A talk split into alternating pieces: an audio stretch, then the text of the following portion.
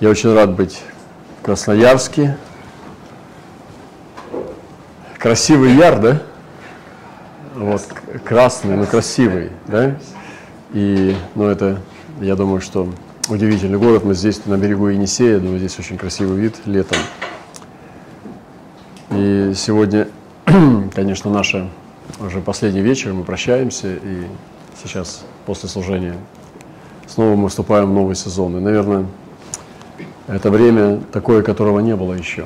И э, то, что мы переживали сначала с, с изумлением, вот наблюдая события, которые были связаны с коронавирусом, да, когда нам послали фотографии, мы видели совершенно пустые улицы.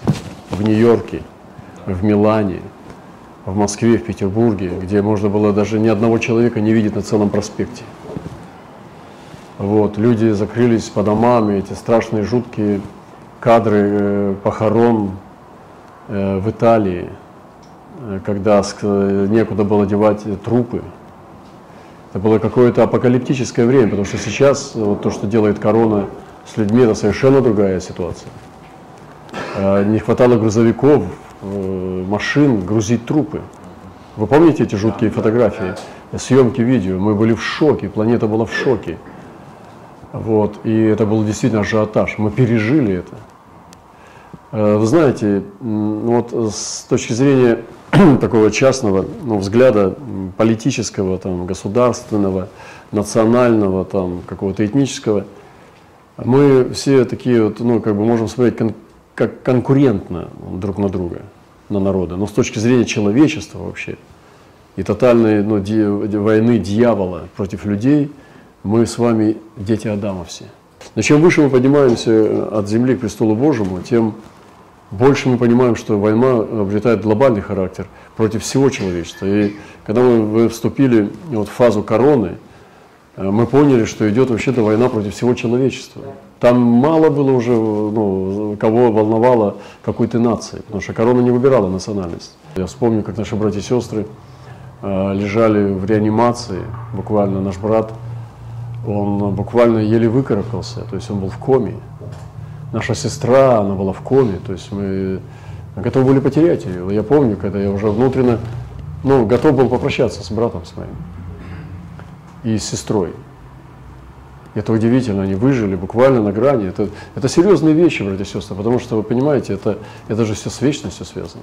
То есть все, человек не вернется, нету никакой реинкарнации. То есть он один раз прошел, и потом суд, и потом все. То есть ты попадаешь в неизбежность ты попадаешь в воздаяние, то есть это очень серьезно.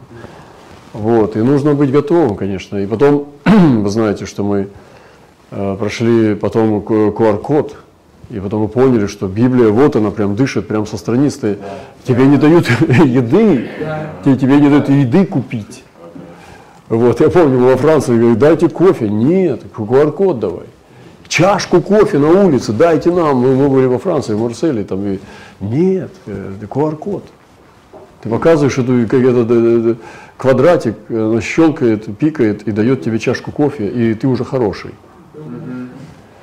Вот, и это безумие какое-то. Ты то есть понимаешь, что это вообще, ну это, это театр, это не, нереальность, это, это невозможно, что ты человека оцениваешь э, по каким-то вещам, которые совершенно отвлечены от жизни, не, не имеют никакого отношения к жизни. И мы зашли сюда, вот на эту площадку. Я говорил уже об этом, что настанет время, когда мы не скроемся, никакая ни Америка, ни Европа не поможет. И что крупные города становятся самой большой опасностью. Это было в ковиде. Вот люди, которые жили в деревне, э, гораздо меньше болели ковидом, и они выжили, там мало людей умирало. А в городах именно умирали люди. Вот, умирали тысячами. И сегодня города это является самым криминальным местом в городе, ну, в смысле, на планете крупные города, мегаполисы, они являются самыми опасными местами для жизни человека. Вот. И мы сегодня находимся вот в этом периоде. Мы с вами попрощаемся сегодня. Вот. Но мы с вами, и когда в следующий раз встретимся, мир будет уже будет другим. Это серьезно. Это на самом деле так. Мы с вами встретимся в новом сезоне уже. Недавно, я благодарю Господа за Святой Дух, мне пришло Сестра, э, одна из молитвенниц наша, очень э, дорогая сестра моего брата, друга, жена. она молится. Я надеюсь всегда, когда уезжаю, что она будет молиться за меня. Она молилась и прислала мне сновидение, что, ну, она прислала два сна, как бы два, два сюжета, но один из них, она увидела нашего брата, епископа, это один из моих тоже дорогих помазанников, ну, очень хороший епископ, друг. Когда я бывал э, там в Азии, я был у него часто в гостях, мы кушали вместе, общались. И эта сестра увидела сновидение. Вот. Она видела его, что он поет песню. Я никогда не слушал э, ее, что она видела его во сне. Никогда. Не слышал от нее. Но она увидела его. И увидела его, что он поет песню с небольшим хором на сцене. И он был окружен, э, ну, как бы стеной. И ей было очень сложно разобрать эти слова. И звук не проходил дальше стен. И она мне написала этот сон, и я удивился, потому что это странно, когда эта сестра, которая не имеет к нему отношения, видела его во сне, этого епископа. И у меня этот сон, я его зачитываю сейчас, вот, буквально. И буквально через день или через два мне прислал брат из Азии, что он умер. Это удивительно. Э, для меня сегодня интересно то, как Святой Дух открывает свои тайны. Зачем? Это же не просто так для галочки. Вот я читаю ее сон, вот он здесь, и она видела его во сне. Я не знаю, видела она его вообще когда-нибудь вживую, но она увидела его во сне. Представляете, какой Святой Дух точный. И как он показал это все, что действительно, и невозможно было истолковать этот сон. Я думал, что это значит. Каким образом, что Господь хочет мне сказать про него? Ведь он же мне был адресован. Я его удержал, потому что я не понимал истолкования, зачем я буду рассказывать, я не понимаю, что это значит. Я читаю о том, что он поет с хором уже, но это он поет за стеной, и нам не слышно его голоса. Очень, очень э, невозможно было разобрать слов, потому что он уже на другой стороне, и звук не проходил дальше стен. И я бы не мог никак его истолковать, если бы он не умер. Сестре было открыто, что э, этот епископ умрет. Но она не знала, что он умрет. И я ей сообщил, он умер. И, ну, то есть он вечности. Я говорю о том, что вот э, этот образ очень меня интересует. он был окружен кирпичной стеной. Я думаю, что нам однажды всем надо будет перейти через эту стену. Но сегодня эти мысли, они, ну, как бы, ну, они э, рядом со мной соседствуют. Потому что мы должны вообще не бояться этих мыслей. Ведь мы же к вечности идем. Когда вы читаете любого апостола, Иоанна, вот, э, что иди за мной, коли я приду, будешь со мной. Да? Читаем Петра, он говорит, мне храмину надо оставить. Иисус мне открыл. Читаем Павла о том, что он должен будет уйти. Слышите, да? да Понимаете? Да, да, да. Получается, что эти мысли были с апостолами всегда. И это удивительно, потому что э, нам однажды всем придется перейти эту стену. Бог, если Он допустит что-то, это настигнет тебя. Коротко будет, будет одеяло, чтобы укрыться. Я помню времена гонений, это было очень актуально, Исайя 28 глава, потому что, э, ну, я помню, как мне зачитывали это, это местописание, оно было очень актуально во времена гонений. Говорит, что когда пойдет всепоражающий бич, там, ну, буквально так вот, то коротко будет одеяло, чтобы укрыться. Э, коротка постель, чтобы, ну, как бы, скрыться. Что и будут говорить, там немного, здесь немного, будут э, решать заповедь на заповедь, заповедь на заповедь. Вот. И это место Писания было особенно актуально во времена гонений, когда был компромисс. То есть, какие сегодня наши места Писания будут актуальны? Какие мы будем сегодня избирать отрывки Писаний, которые будут нашими обетованиями, за которые как за острова мы будем держаться, которые не дадут нам потонуть? Какие места Писания станут для нас спасительными? Какие обещания Бога воссияют для нас красной лампочкой? Думайте об этом, потому что только Слово может нас спасти. Только за Слово мы должны держаться с вами. И больше другое ничего не спасет, поэтому держитесь Слова. Э, вцепитесь в него, вгрызитесь в него, потому что оно даст нам силу. Я помню этого брата с Туркмении, когда его пытали, он в пытке проходил в Туркмении, его потом делали покушение, там, чтобы сделать автокатастрофу с женой, с ребенком, и он был вынужден, ну, как бы, мигрировать, ну, его буквально выкупили. Он рассказывал, что под пытками он только спасался обещаниями.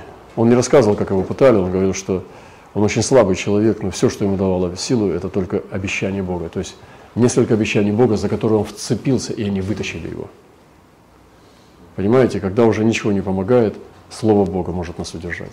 Но оно не должно. Иногда люди уходят в вечность, не получив избавления. Но он получил избавление. Одному так, а другому иначе.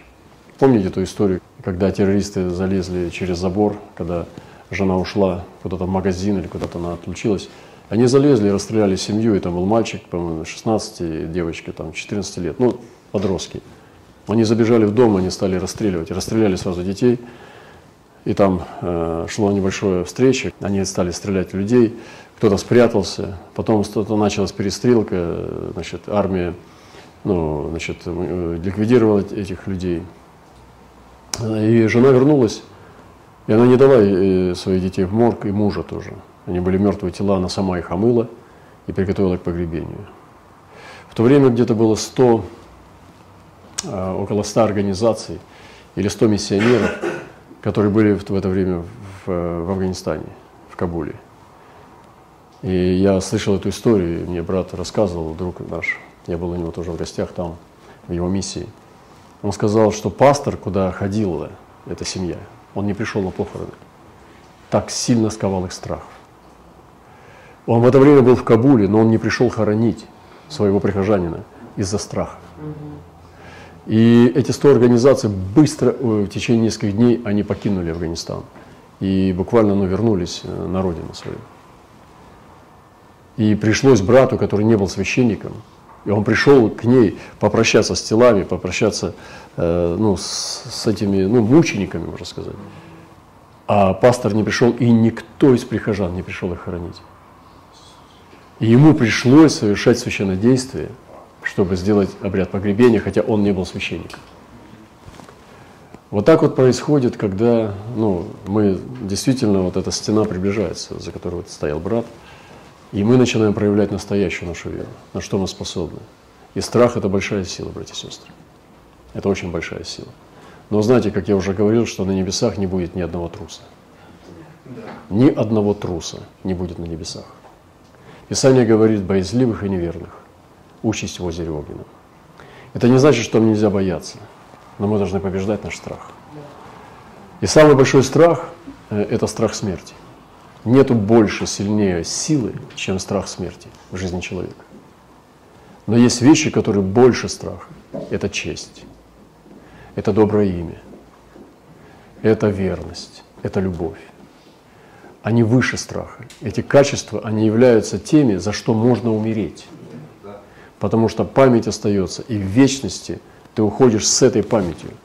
Ты представишь Богу последний момент своей жизни вот именно то, что кем ты был вот в последний момент. Если ты всю жизнь прожил праведником, а в последний момент стал негодяем, то все твои праведные дела, они не, не, не, не вспоминутся. Так написано в Писании. Они будут перечеркнуты. И поэтому это очень серьезно. И я думаю, что вот сегодня у нас такая беседа с вами здесь, в Красноярске. Но вот мы с вами должны пройти этот экзамен.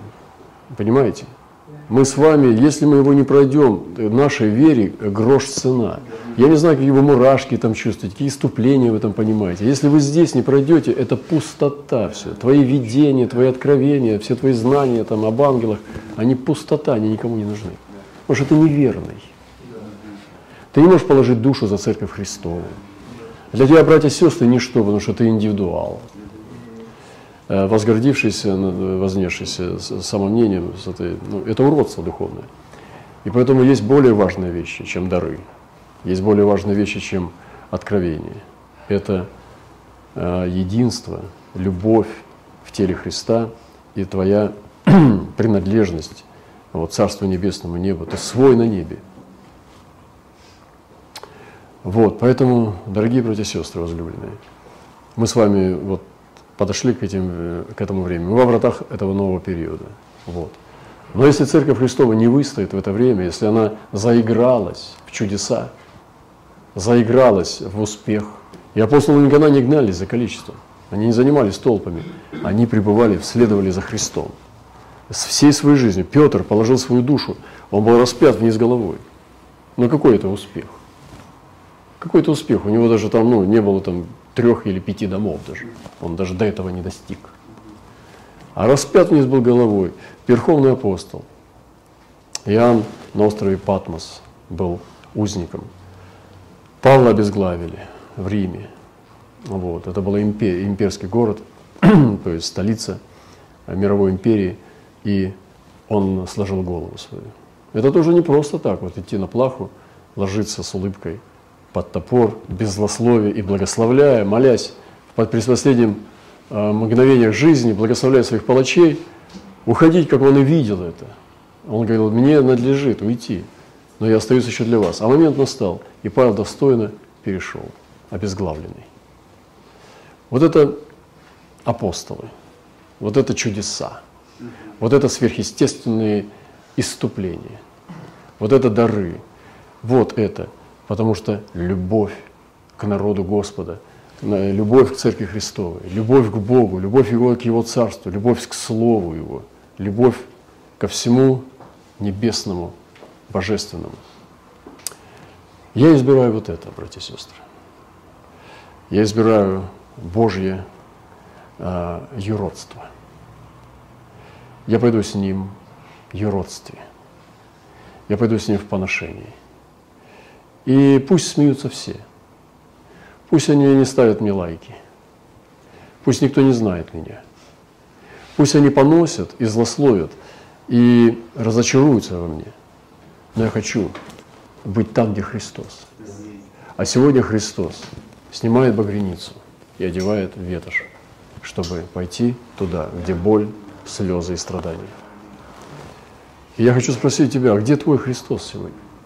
Неужели Он такой безразличный, что Он не смотрит там, где плачет ребенок? Где Он сегодня?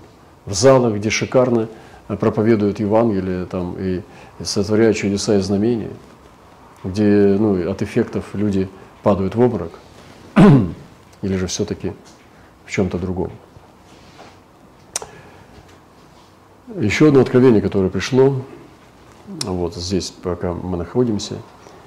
Вижу, как большая звезда упала на землю, и от нее начался пожар, который погубил урожай в поле –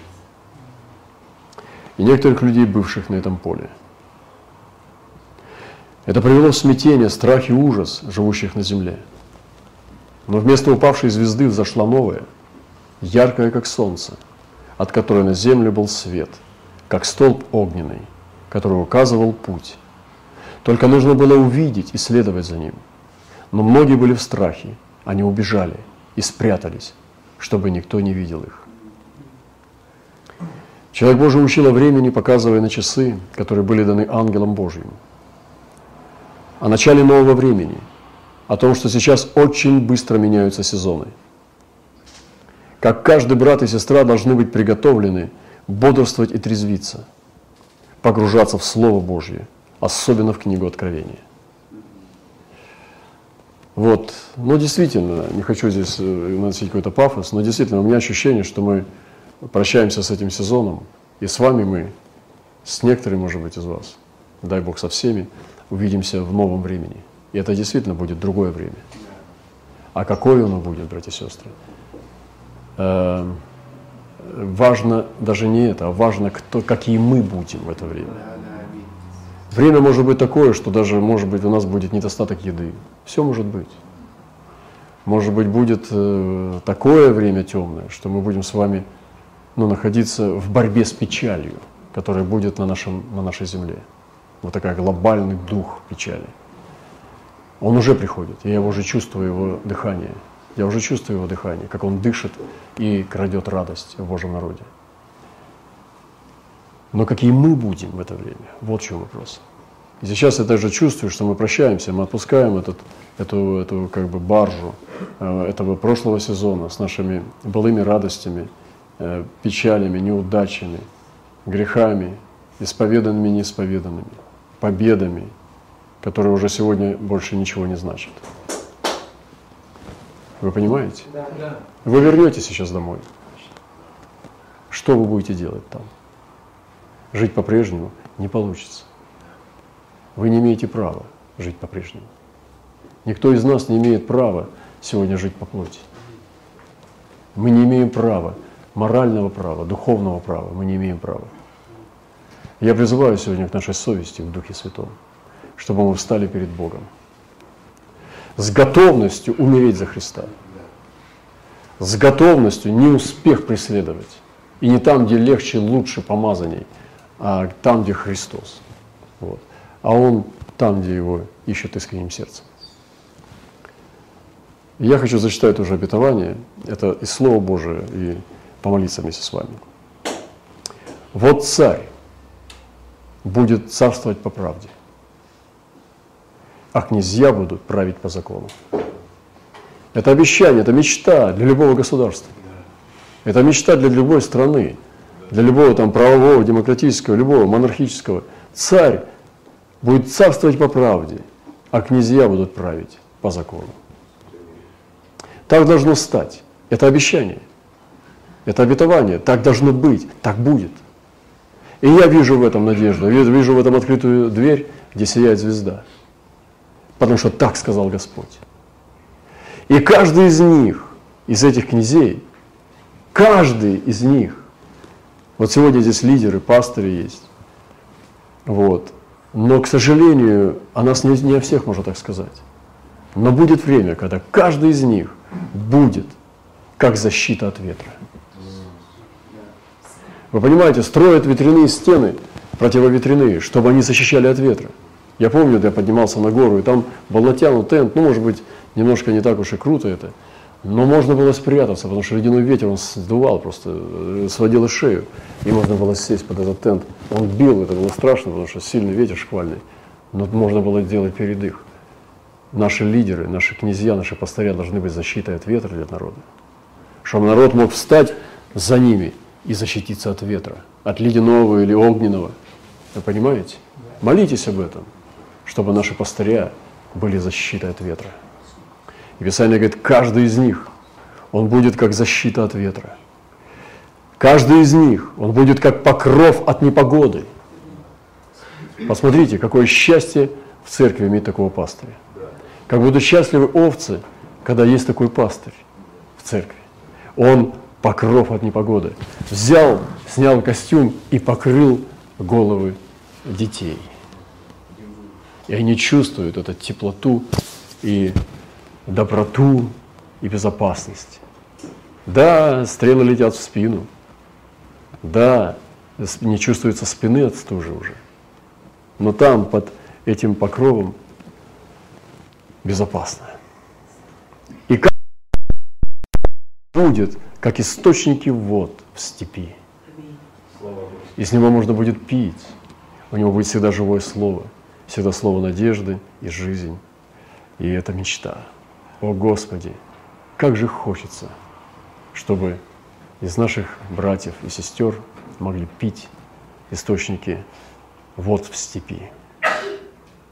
И каждый из них он будет как тень от высокой скалы в земле жаждущей.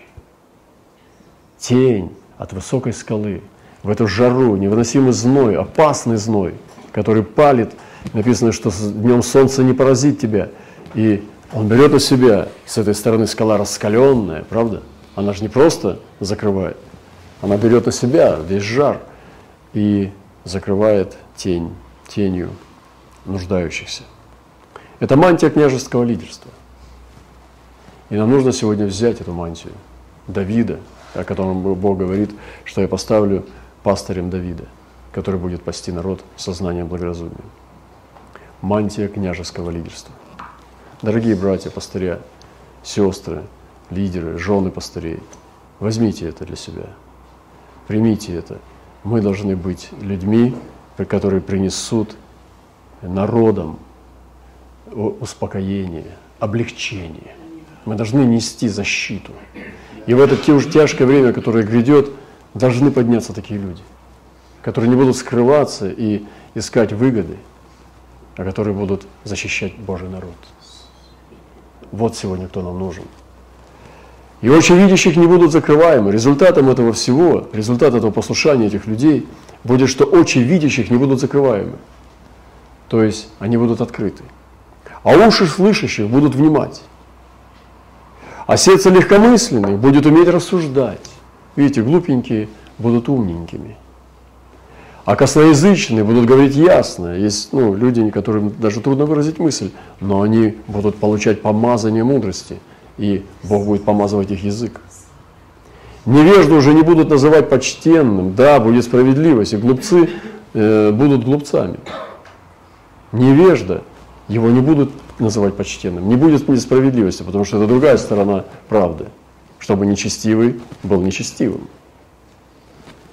А о коварном не скажешь, что он честный. И даже телевизор не обманет. Ты будешь смотреть этого коварного и нечестивого, и все будут знать, что он коварный и нечестивый. И даже бабушка не будет верить нечестивым голосам. Это придет. И Бог обещает. Я вам читаю Библию, братья и сестры. Это не мысли психолога. Это обетование Бога. Значит, так будет. И дальше он говорит, но здесь нужно пройти определенную э, операцию, нужно пройти. И дальше продолжает пророк и говорит, о женщины беспечные. Видите, это не другая глава, это продолжение пророчества. И он говорит, что нужно пройти операцию. Чтобы вот это случилось, он показывает сначала обетование славы, но нужно сейчас услышать голос к тебе. И он говорит, о женщины беспечные, встаньте, Послушайте голоса моего, дочери беззаботные. Преклоните слух к моим словам. Еще несколько дней сверх года, и ужаснетесь, беспечные. Ибо не будет обирания винограда, и время жатвы не настанет. То есть это обращение к невестам, которых он называет беспечными – это церкви Христовы, которые потеряли хождение пред Богом. И он называет их беспечные женщины. И он говорит, дочери беззаботные. Что жатва, о которой вы рассказываете сказки, ее не будет. Содрогнитесь, беззаботные. Это повеление. Содрогнитесь. Знаете, иногда э, приходит такая судорога, и ты содрогаешься и приходишь в себя. Просыпаешься, содрогнитесь. Сегодня я прошу, чтобы Господь дал содрогание, дал эту святую судорогу нам, которая приведет нас в чувство. Нам нужно сегодня не усыпление, а нам нужно сегодня содрогнуться. Ужаснитесь, беспечные.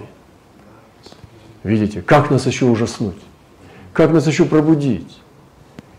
Как только не ужаснуть. Сбросить о, и обнажитесь. Может быть, не те одежды? Может быть, эти одежды приносят огорчение Господу нашему? Сбросьте одежды.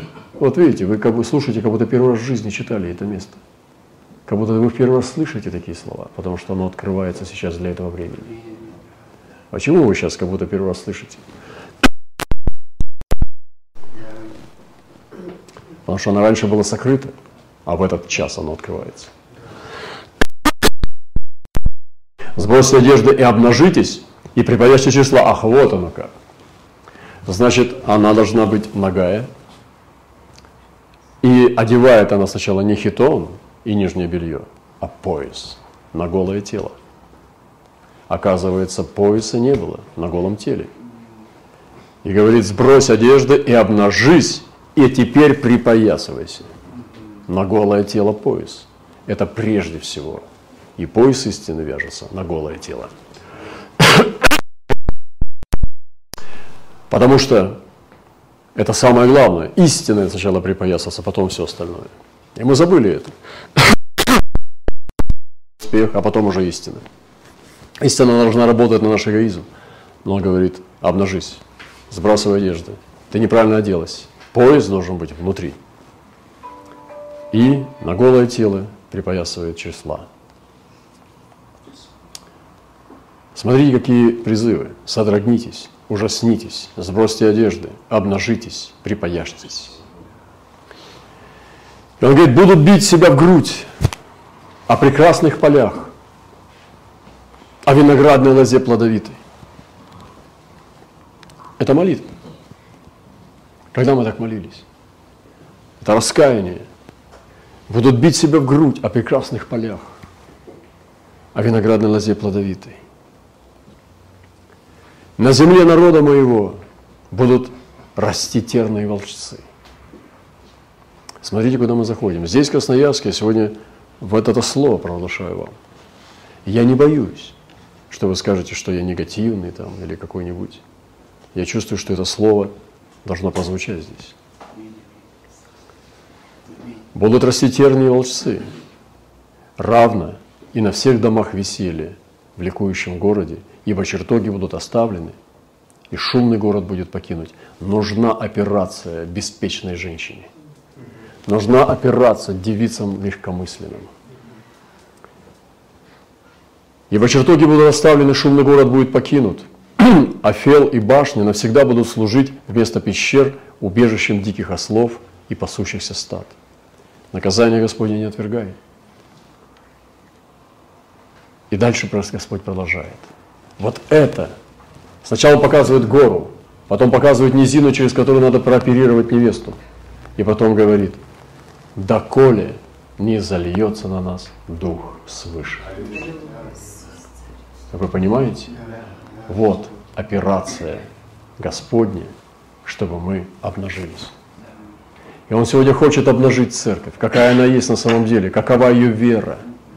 Не так, как мы вас с вами играем, заигрались и показываем себя, а какие мы есть на самом деле. Готовы ли мы страдать за Христа, готовы ли мы понести даже бесплодие, но обожать Его и умирать от любви.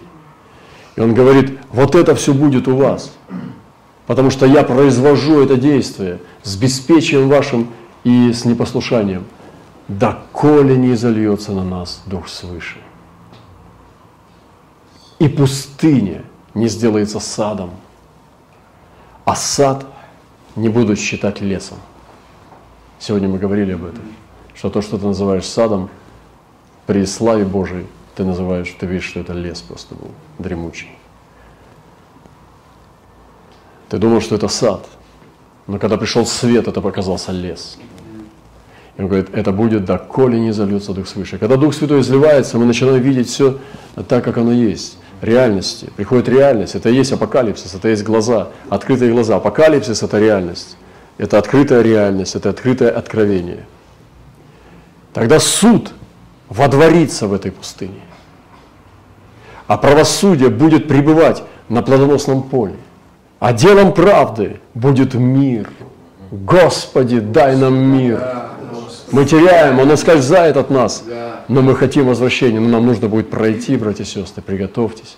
Нам нужно будет пройти через темное время, и чтобы очиститься, чтобы невеста и беспечная женщина обнажилась и припоясала пояс на голое тело.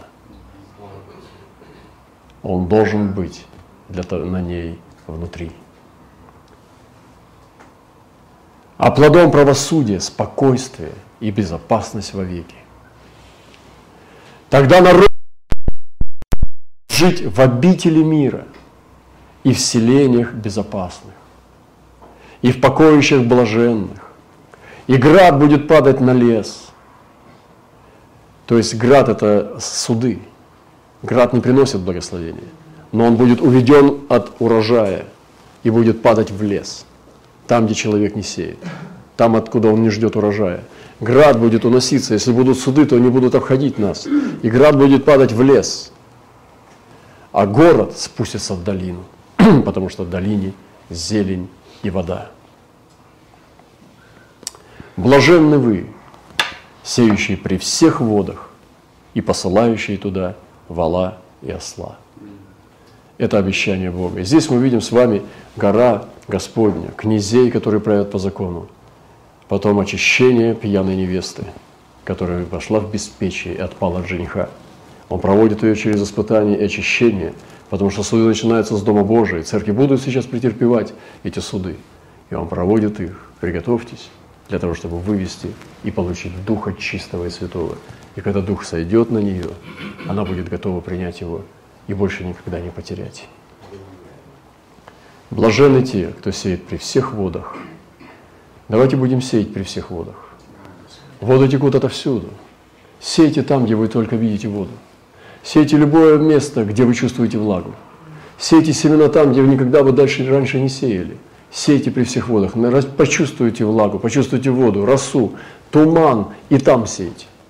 Поток или река, сейте везде, где вы почувствуете воду. Блаженны вы, сеющие при всех водах и посылающие туда вала и осла. Будем сеять, братья и сестры. И приготовимся. Помните, самая главная верность. И написано, о домостроительстве требуется, чтобы каждый оказался верным. Пусть Господь благословит. Он говорит, передает Павел привет и говорит, святым и верным во Христе Иисусе.